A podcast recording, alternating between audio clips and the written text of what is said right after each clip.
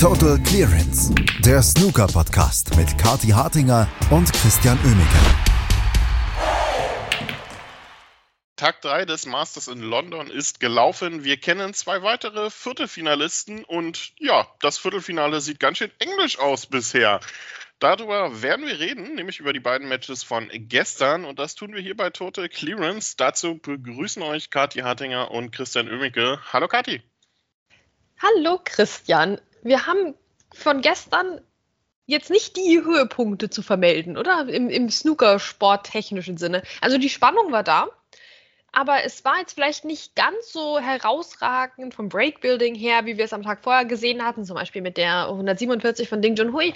Ähm, dafür für FreundInnen des Tierschutzes ein sehr schöner Tag, weil das Insekt wurde unter ein Glas gepackt, na, wie wir es alle zu Hause auch machen, nur halt auf dem Profi-Snookertisch. Ja, das war für viele kaum mit anzusehen, aber für andere sehr schön anzusehen. Na, da kam das Glas auf den Tisch, zack, und dann noch mit so einem Stückchen Papier das Ding da rein und dann raus aus der Arena. Also sehr umweltbewusstes Vorgehen hier. Das hat man auch selten beim Snooker, wo ja doch auch mal schon mal Sachen erschlagen wurden mit bloßen Händen oder mit behandschuhten Händen. Also in dem Sinne ein schöner Moment ähm, dann auch gestern Abend. Ja, Jan Verhaas stand endlich am Tisch, also sind alle Insekten wohl auf.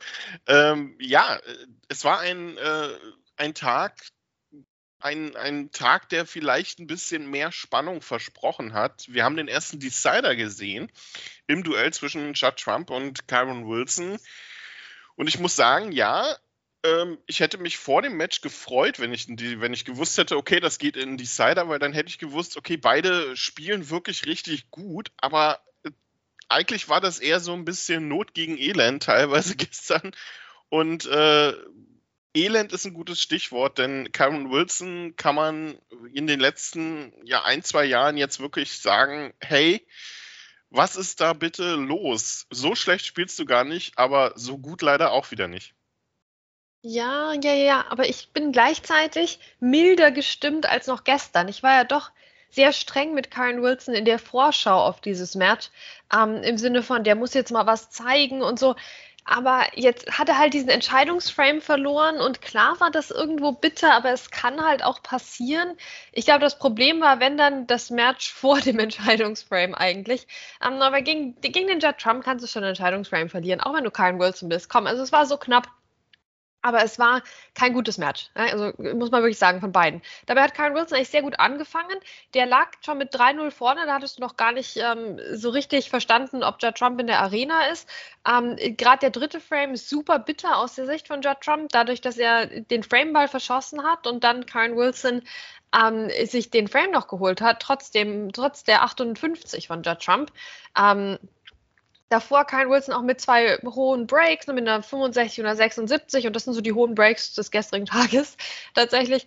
Ähm, wir haben den Kyle Wilson erlebt, der eben sehr, sehr stark angefangen hat, aber dann äh, ging es plötzlich in Richtung Judd Trump, obwohl von dem eben vorher so wenig zu sehen war. Und äh, ich finde, wir haben so den gesamten Judd Trump der Saison in diesem Match gesehen, oder? Wir hatten den, der so, so einen Fehlstart hatte ähm, und auch vor dem Entscheidungsframe, als er da in seinem Sessel saß, da habe ich mir schon gedacht, meine Güte, das ist wieder dieser Judge Trump aus, ähm, aus Nürnberg, oder? Der so ein bisschen ähm, den du, einfach mal umarmen möchtest, ne? weil, weil es sieht, es, er wirkt so bedrückt.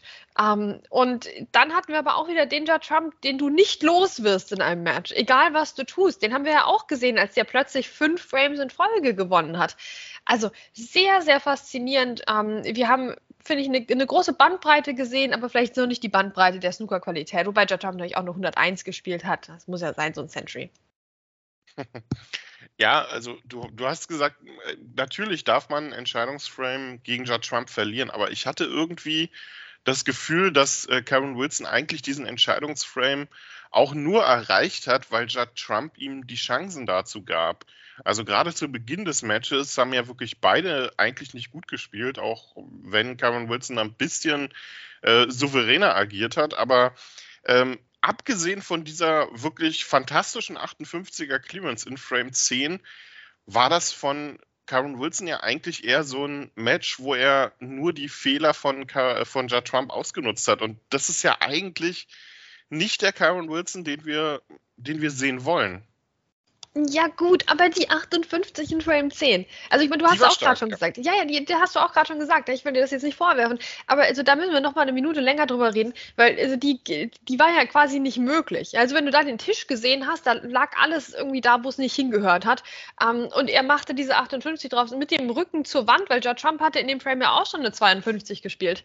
Meine Güte, wann haben wir das letzte Mal gesagt, oh, John Trump hat aber eine 52 gespielt? Ja, also das war so eine 152, da fangen wir erst an. Aber gut, das war eben gestern ein bisschen anders. Ja, und dann kam eben Kyle Wilson an diesen Tisch und äh, er stand ja schon mit dem Rücken zur Wand und musste den Entscheidungsframe erzwingen. Ne? Also es wäre das Match ja vorbei gewesen. Aber also wie er das abgeräumt hat, es war schon bärenstark. Und ich habe ein bisschen Angst eigentlich bei Kyle Wilson, und vielleicht spricht da auch dafür, dass er dann eben im Entscheidungsframe ja auch die erste Chance hat und dann bei 51 Punkten ne, vergeben hat. Also, oh, das, das war schade. Er hat es eigentlich auf dem Köhl gehabt und er war schon im Fluss. Also da war wirklich schon richtig viel äh, Wasser die Themse runtergelaufen, ja, da in dem Frame. Und, und er hatte diese Chance, er war drin und dann vergibt er.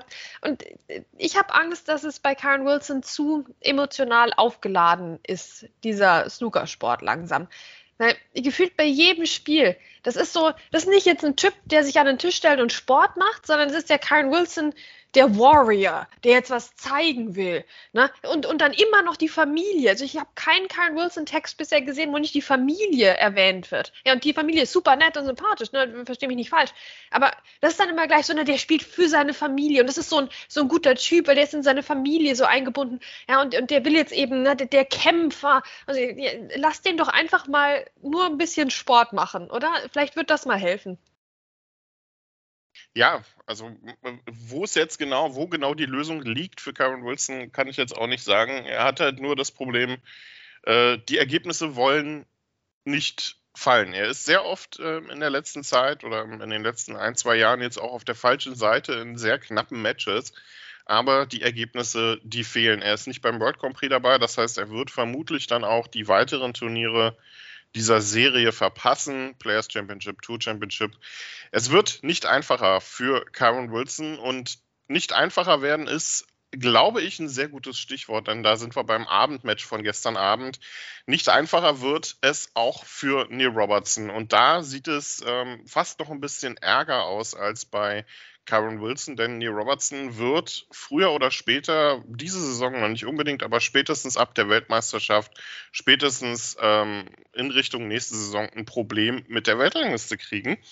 Denn äh, der Australier sucht seine Form und die sucht er jetzt wirklich schon eine ganze Weile.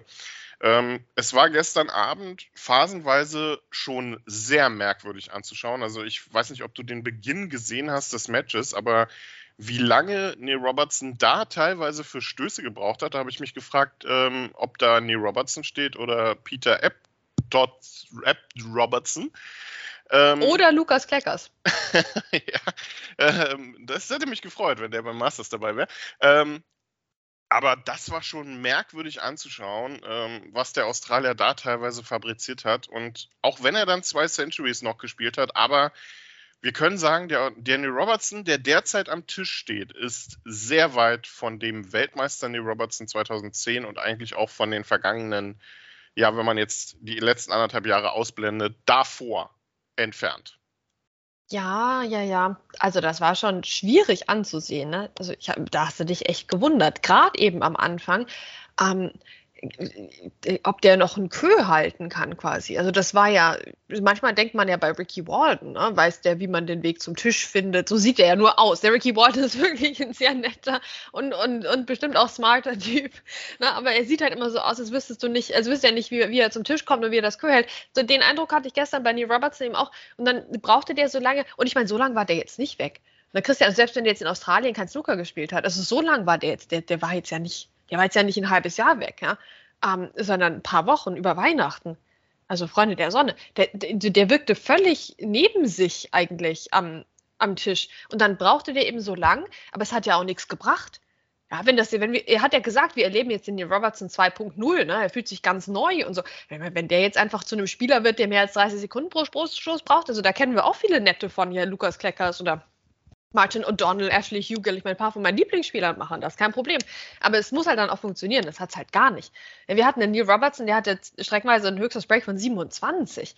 Ja, also der Barry Hawkins, also Barry Hawkins hat das gewonnen, ähm, Barry Hawkins hat das mit 6 zu 3 gewonnen.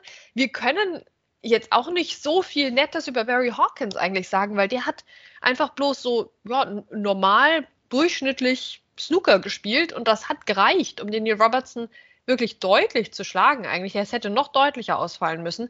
Ähm, Barry Hawkins hat schon ein paar schöne Breaks gespielt. Das höchste war eine 96 ähm, und das war auch schön anzusehen, aber der hat sich jetzt wirklich nicht überarbeitet gestern.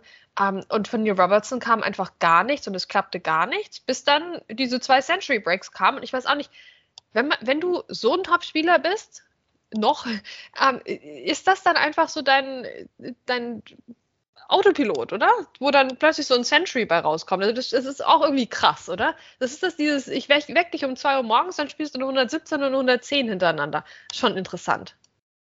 Äh, genau das ist es, glaube ich. Ähm, genau das ist es. Er hat in den zwei Frames, glaube ich, seinen, seinen Kopf ausgeschaltet einfach. Weil, äh, dass, man, dass er komplett verunsichert ist, das hat man ihm äh, angesehen von Beginn an. Und genau das, äh, was du, was du gerade gesagt hast, hätte ich jetzt auch angesprochen. Äh, diese zwei Frames, das war quasi mal äh, Neil Robertson, der, der nicht mehr auf den Spielstand geguckt hat, der nicht mehr überlegt hat, äh, was für Ergebnisse er in den letzten Monaten eingefahren hat, der nicht mit den Gedanken, weiß ich nicht, bei seiner Familie, bei äh, Formkrisen war, sondern einfach Daniel Robertson, der einfach mal schön hintereinander weg da zwei Breaks auf den Tisch zimmert. Und äh, ich möchte aber auch noch kurz eine Lanze brechen für Spieler mit einem Top-Break von 27. Also ähm, ich kenne das. So.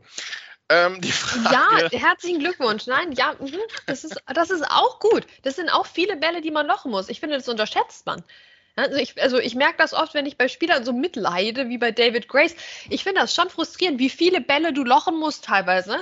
Wenn du jetzt vor allem nicht gerade immer ständig auf schwarz gestellt hast, bis du mal bei 27 Punkten bist. Also das, das kann, das können die längsten 27 Punkte der Welt sein. Eben, eben. So, also Neil Robertson, ja, äh, was machen wir mit dem Australier? Ne? Also ich habe es ja schon angedeutet, der, der wird ein Problem kriegen. Ähm, der muss jetzt erstmal zusehen, dass er bei der Weltmeisterschaft in, noch in den Top 16 ist. Das sieht derzeit nicht gut aus. Und dann spätestens nächste Saison, ei, da könnte er nach unten durchgereicht werden. Ähm, aber ich glaube, das Wichtige ist, dass der gar nicht darüber nachdenkt, oder? Der muss einfach versuchen, sein Spiel wiederzufinden. Ja, der muss jetzt halt einfach ein Turnier gewinnen, dann ist das Problem auch wieder gelöst. Oder ähm, so.